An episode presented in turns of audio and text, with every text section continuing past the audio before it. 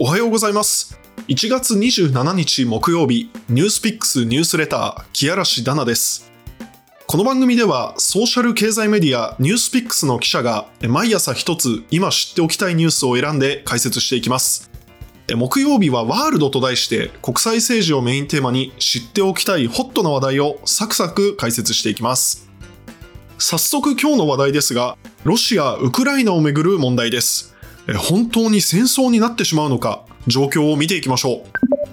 う。まずウクライナについて簡単にご紹介します。場所はロシアの西側でロシアとヨーロッパの間にある国です。人口は4300万人で国土も広大ということでポテンシャルが高い一方で1人当たりの GDP では世界平均の半分以下でヨーロッパではかなり貧しい国とされています。そんなウクライナにロシアが今まさに攻め込もうとしていると報じられています。この問題を時系列で見ていきましょ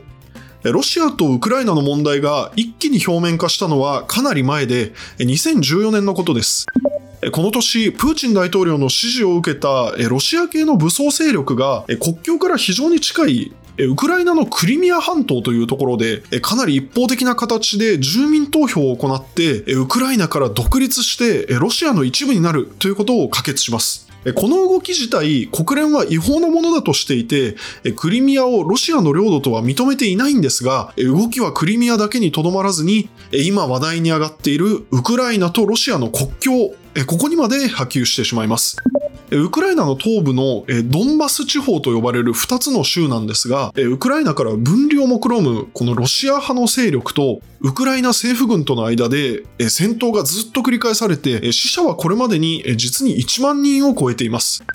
前置きが長くなってしまいましたが、今回の危機もこの延長線上にあるんです。ドンバスの紛争は一応2019年に双方が兵士を撤退させることで一段落したかに思えていたんですが、ロシアが2021年の春頃からまたウクライナに近い国境のあたりに軍を集結させて軍事演習を繰り返すなどして挑発を続けています。ロシア兵の数はおよそ10万人にも上るとされています。一方のウクライナ側も臨戦態勢ですし、アメリカを中心とする安全保障同盟である NATO もウクライナの後ろ盾になっていて、ロシアの近くの東欧の国に兵力を結集させて睨み合いを続けている状況です。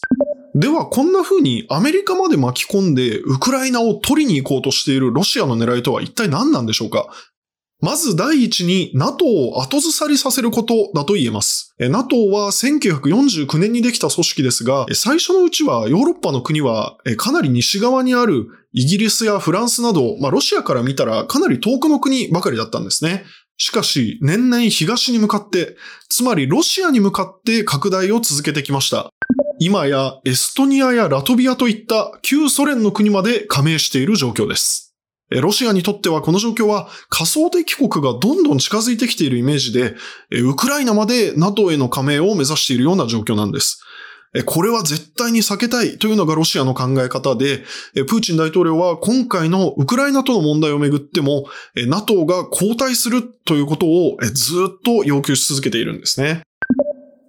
では、NATO やその中心であるアメリカはこのプーチンの要求を飲むのか？それははっきり言って考えづらいかもしれません。そんなことを認めてしまえば、プーチンの圧力に屈したことになり、軍による威嚇になすすべなく白旗を上げたというふうに見られてもおかしくありません。双方が引かずに紛争はかなり現実的になってしまっていて、この1月末から2月にかけてロシアが本当に侵攻を始めてしまうんじゃないかという見方が出ています。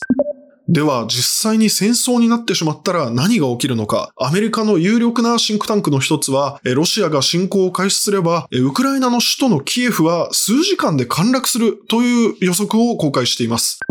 一方でアメリカのバイデン政権もロシアが侵攻を行えば輸出規制などの報復措置を取るとしていますし NATO も加わって一気に大国同士の戦争に発展してしまうかもしれません。まさに戦争前夜のような極度の緊張は今も続いたままです。